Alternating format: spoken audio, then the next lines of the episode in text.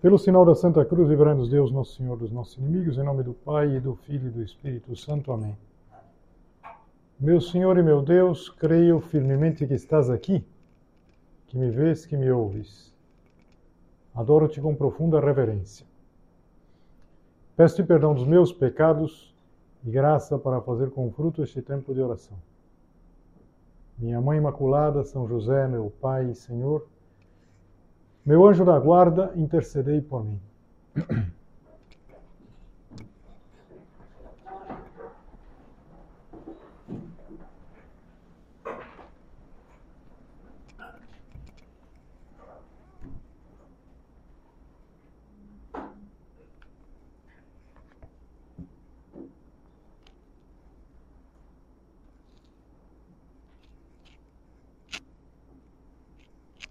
Há uns anos, fez sucesso um aplicativo que era um editor facial, acho que todos vocês se recordam, que a gente colocava e dava uma envelhecida assim na pessoa, ou mudava.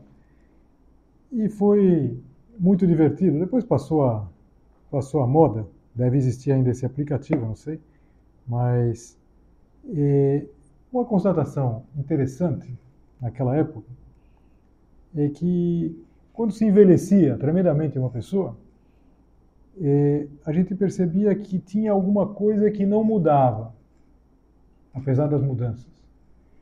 Isso a gente pode ver bem, por exemplo, nas fotografias de pessoas que têm mais idade.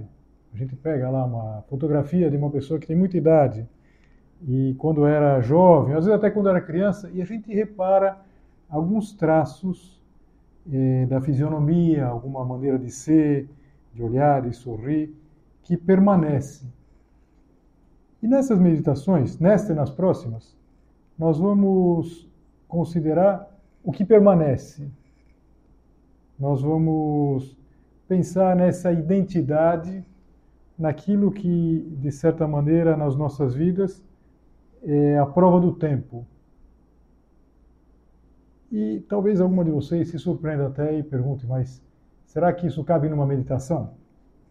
Cabe muito. Por quê? Porque nós queremos encontrar quem cada um de nós é. A gente pode pedir agora, meu senhor, é, eu quero descobrir quem sou eu, independente dos aplicativos que possam mudar o meu exterior, independente dos anos que mudam o nosso exterior, as circunstâncias que mudam, vai trabalhar numa coisa, noutra. O que a gente tem que não muda? Qual é esse nosso elemento identificador, a nossa identidade cristã. Eu gosto muito da resposta que dá um autor contemporâneo, chama Jacques Philippe, acho que vários de vocês conhecem esse autor, e há um livro que ele escreveu que se chama A Liberdade Interior. É um parágrafo longo, mas eu queria ler com vocês porque me parece que pode ajudar bastante a gente fazer bem a meditação. Ele diz assim: nossa verdadeira identidade, bem mais profunda que o ter ou fazer, e até mesmo as virtudes morais e as qualidades espirituais, é aquela que descobrimos pouco a pouco ao vivermos sob o olhar de Deus. Dizer, quem sou eu? Será que eu sou aquilo que eu tenho? Aquilo que eu faço? Ou as qualidades? Não é alguma coisa que a gente descobre quando a gente vive sob o olhar de Deus. Aquela que ninguém, nenhum acontecimento, nenhuma queda e nenhuma decepção poderá jamais nos usurpar. Nosso tesouro é aquele que não pode ser devorado pela ferrugem e pelos vermes. É uma expressão que Jesus Cristo usava.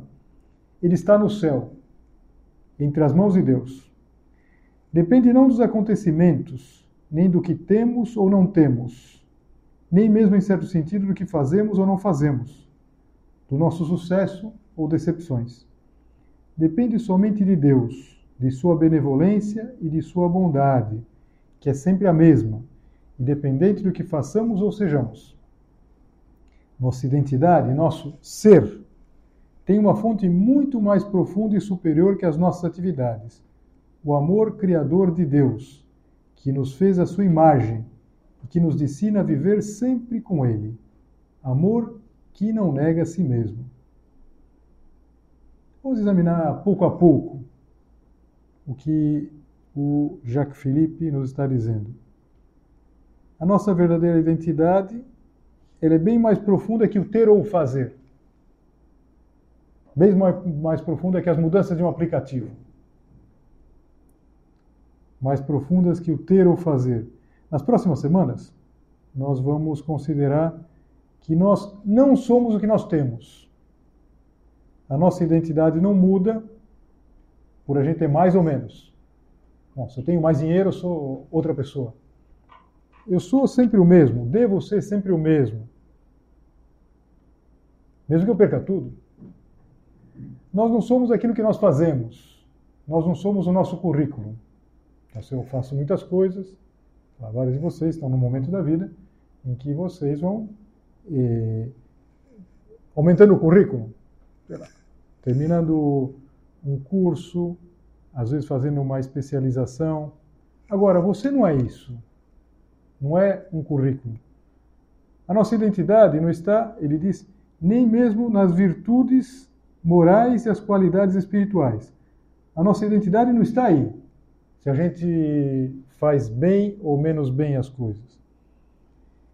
E onde está a nossa identidade? Ele usa uma expressão que eu acho muito bonita. Ele fala que está tá nas mãos de Deus. Está nas mãos de Deus Criador. Dizer, quem somos nós? Nós somos filhos de Deus. De certa maneira, é, é, a gente pode encontrar isso na parábola mais bonita que Jesus contou, que é a parábola do filho pródigo.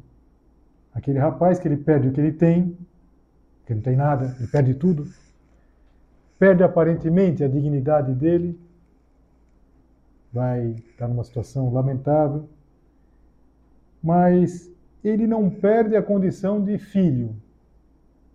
Ele é filho de um pai que o ama sem condições, e é isso que faz com que ele possa voltar.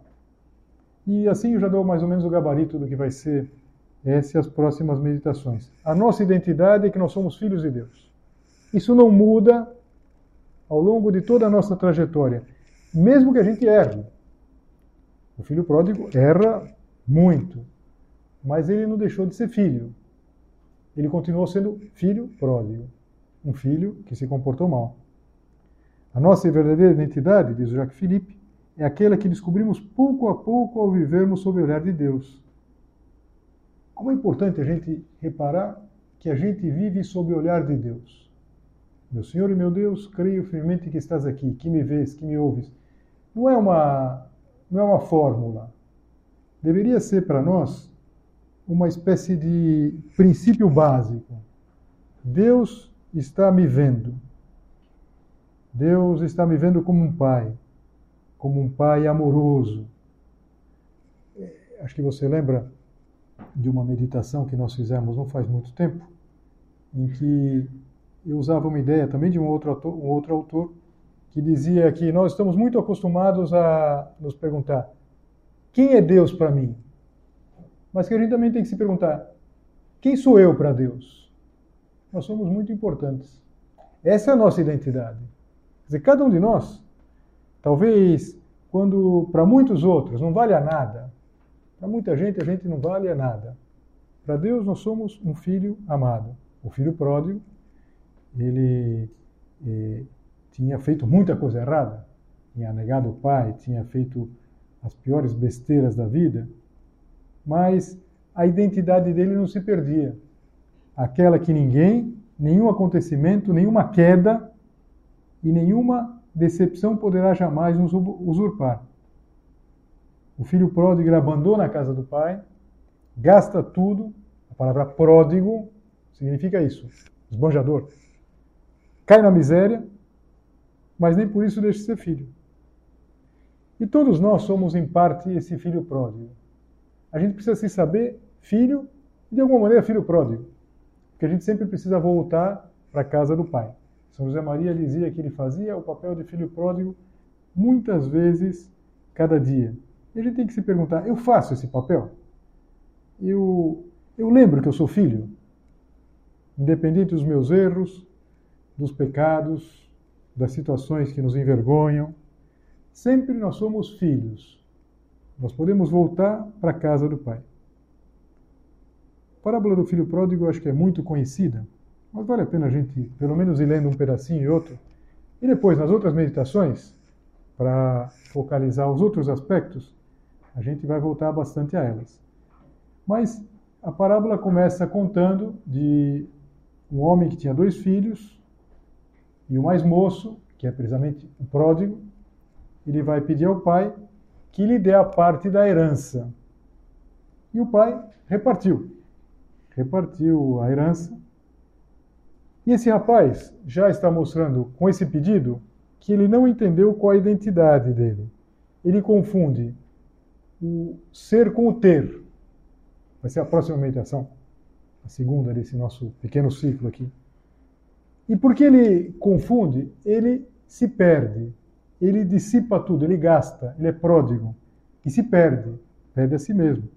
Ele vai, lembra, vai para um país distante, eh, toma tudo que ele tinha, que ele tinha recebido em herança, esbanja. Ele cede essa tentação de confundir o ser com o ter. E quantas vezes a gente pode fazer isso, na verdade? Quanta gente vê ao nosso redor? Pessoas, por exemplo, que o ter começa a subir a cabeça e acham que são mais porque tem mais.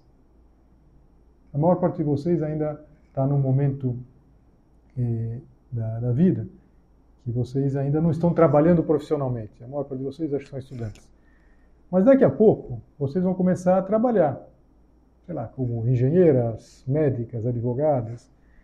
E, e pode acontecer que vem essa confusão. Se eu tenho mais, se eu ganho mais, se o meu salário é melhor, eu sou mais. Não tem nada a ver. Não tem nada a ver. A, a tentação de confundir o ser com o ter é muito complicada. Tem uma outra também que a gente vai ver mais para frente, numa outra meditação, a, tentação de confundir o ser com o parecer. E de fato, ele se atrapalha, ele perde a noção de quem ele é, esbanja tudo Começa a passar a necessidade, porque naquela região onde ele tinha ido embora, é, começa a haver uma grande fome, e ele começa a cuidar de porcos. Uma coisa deprimente para um judeu. Tinha perdido tudo. Mas na verdade não tinha perdido absolutamente tudo. Havia uma parte, aliás, a principal, que ainda guardava, que ele era filho.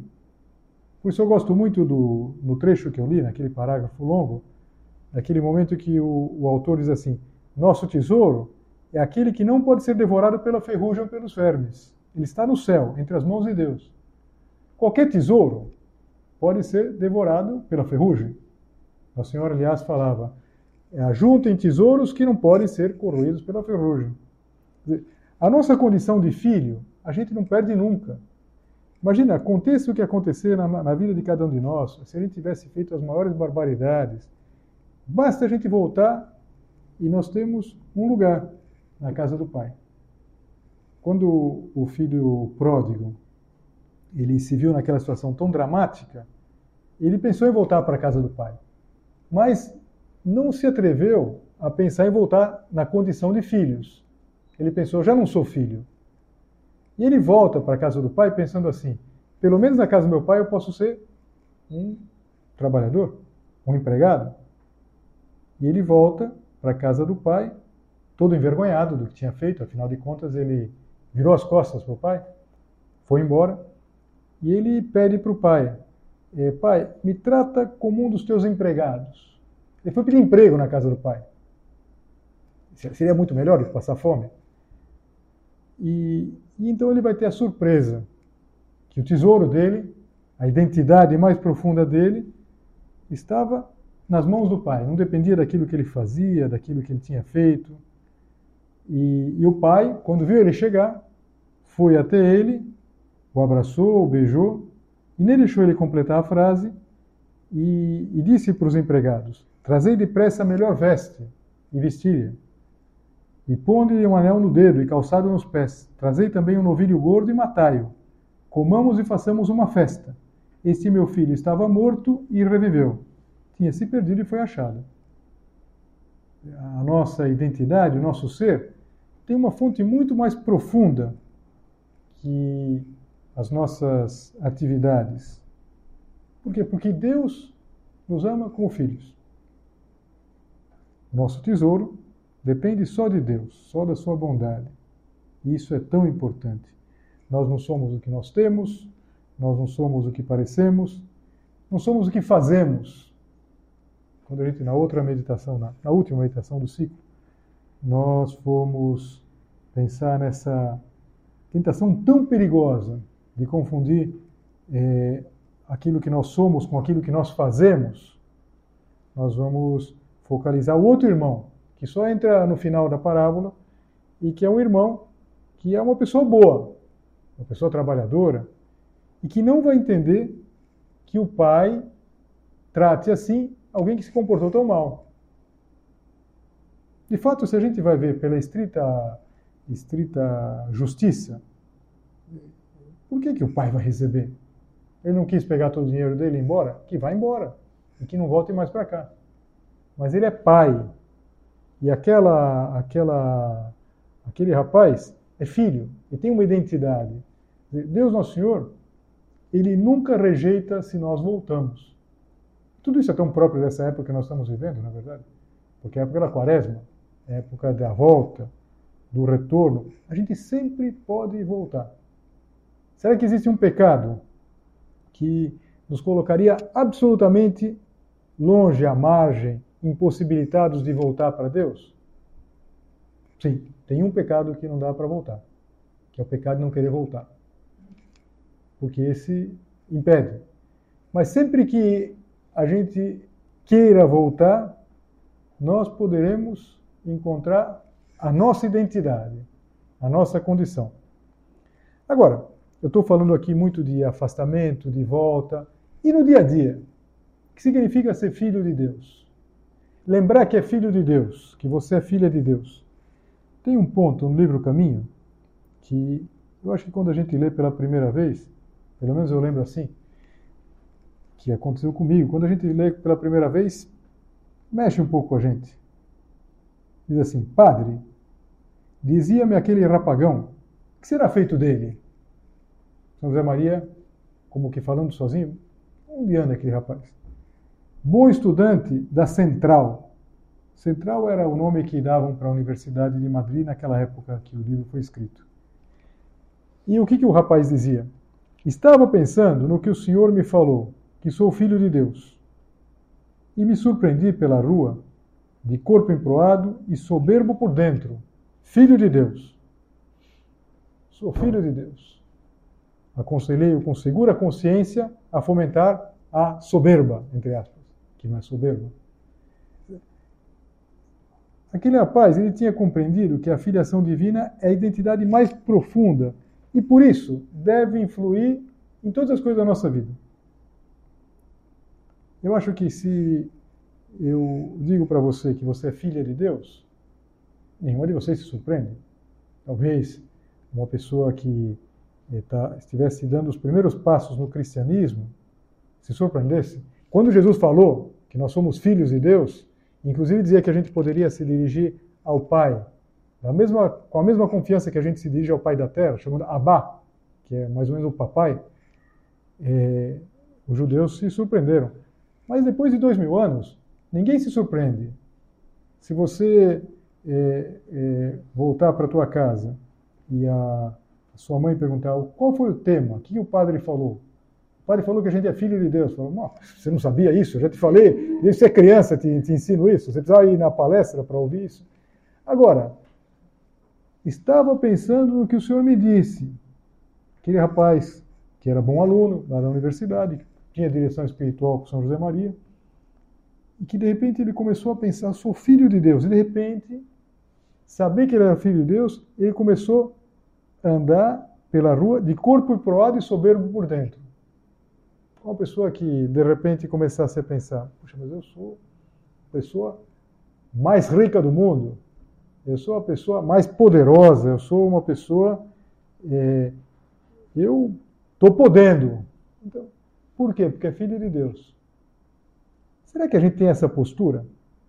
os filhos de Deus, um filho de Deus, ele tem que ter essa postura de superioridade. Ele poderia dizer complexo de superioridade. Não complexo de superioridade das pessoas bobas, que se acham. Pessoas que se acham. Tem pessoas que se acham e tem pessoas que se têm certeza, nem se acham. Tem, é, não é isso. É uma coisa diferente. Eu sou filho de Deus. Eu sou filho de Deus. E se eu sou filho de Deus, tudo que é de Deus é meu. E, que bom seria, para cada um de vocês, mas para mim também, que terminadas estas meditações, um dia qualquer a gente se surpreendesse de corpo emproado e soberbos por dentro, filho de Deus. Andando na rua, andando na rua e pensando, eu sou filho de Deus. Ou de um trabalho, às vezes num trabalho que custa mais, que a gente não sabe exatamente como vai conseguir terminar, numa dificuldade, uma dificuldade de relacionamento, diante dos nossos defeitos, quando os defeitos eh, são mais, eh, eh, não sei, mais complicados, ou numa tentação. Sou filho de Deus. Você já parou para pensar que essa constatação, essa certeza, e que não é uma imaginação, hein?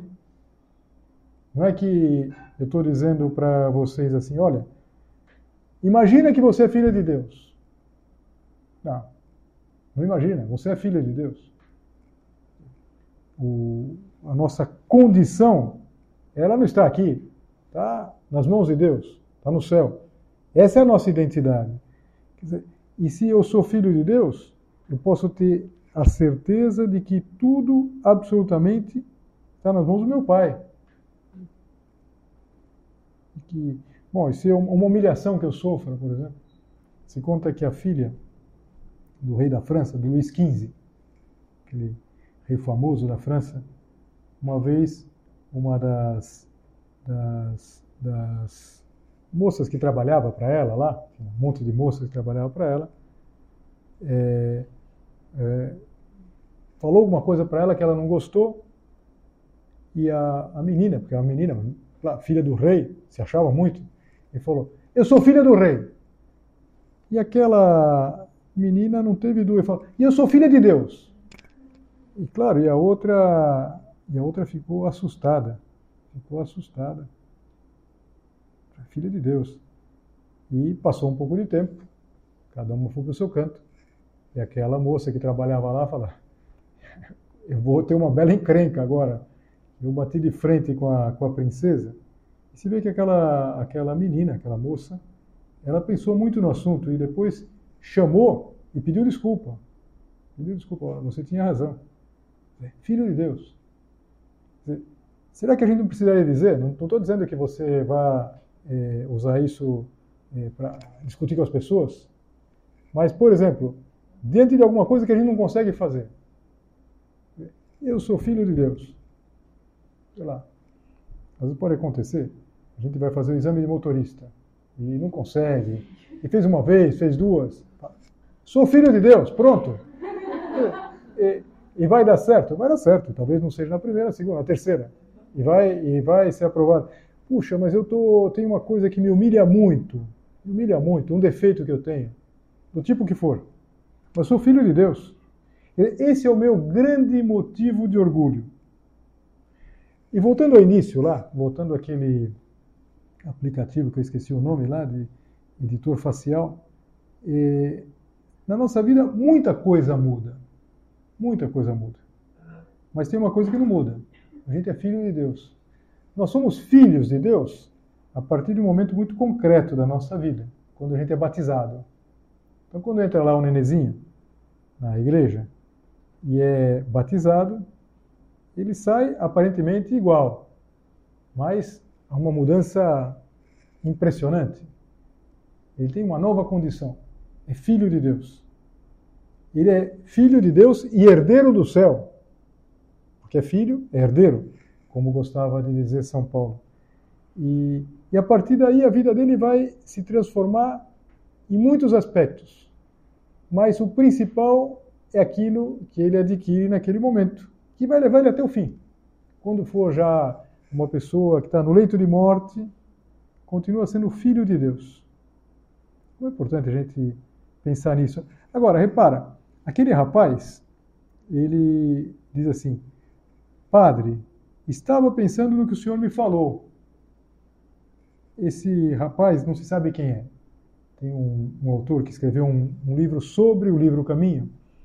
E ele diz que não se sabe exatamente quem é esse rapaz, que era um bom estudante da universidade. Pouco ficou perdida a, a pessoa, não se sabe quem era. Havia tantos que frequentavam lá aquele primeiro centro da obra, com São José Maria. Agora, esse rapaz um dia foi na direção espiritual, um dia ouviu essa ideia tão simples e aquilo transformou a vida dele. Agora, para isso que ele fez? Pensou. Ele precisou considerar. Estava pensando naquilo que o Senhor me disse. Que bom que a gente saísse de hoje, hoje da meditação, cada um de nós, vocês, eu também, eh, pensando um pouco nesse assunto. Sou filho de Deus. Não acontece nada. Tudo aquilo que pode acontecer comigo. Imagina uma situação difícil, um perigo que a gente passasse, Deus nos livre. Continuamos filhos de Deus. Nós somos filhos de Deus, Deus está do nosso lado. Aquela ideia que mesmo que tivesse o mundo inteiro contra nós, a gente é filho de Deus, então em maioria, Deus cuida de nós. Vamos terminar é, esta primeira, primeira meditação sobre a identidade cristã, pensando naquela que viveu com muita profundidade a filiação divina. Uma criatura, uma mulher, Maria, que ela viveu uma relação toda especial com a Santíssima Trindade. Ela é filha de Deus Pai, mãe de Deus Filho, esposa de Deus Espírito Santo. E, e ela é filha de uma maneira muito especial.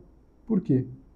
Porque é a criatura mais perfeita que saiu das mãos de Deus. Mais do que ela, só Deus. Tanto que nós estamos acostumados a, a considerar que é imaculada. Minha mãe imaculada. São José, meu pai e Senhor. A gente reza sempre. Então, essa mãe imaculada, que é mãe de Deus e mãe nossa, é filha de Deus também, e viveu profundamente essa verdade. Essa é a grande identidade, também dela. Qual é a identidade de Nossa Senhora? Que ela é filha de Deus.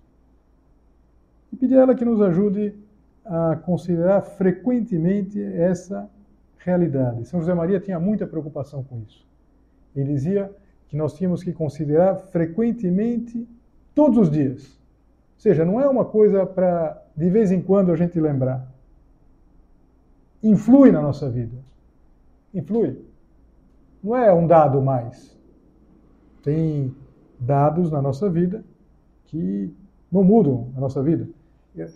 Toda, todos nós temos um CPF, não é verdade?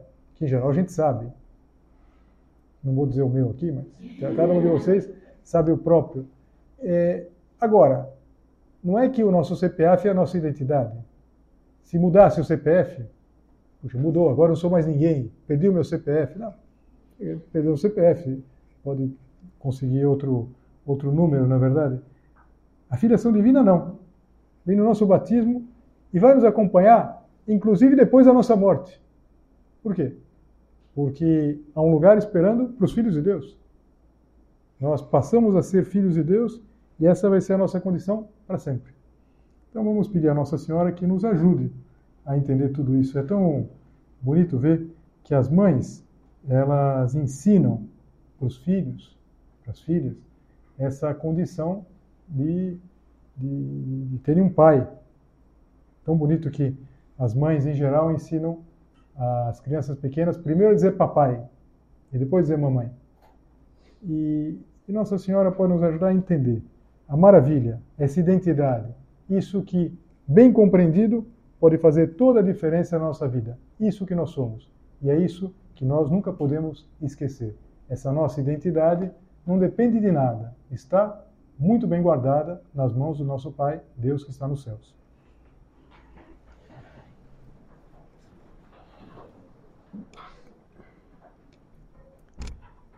Dou-te graças, meu Deus, pelos bons propósitos, afetos e inspirações que me comunicaste nesta meditação. Peço-te ajuda para os pôr em prática minha Mãe Imaculada, São José, meu Pai e Senhor, meu anjo da guarda, intercedei por mim.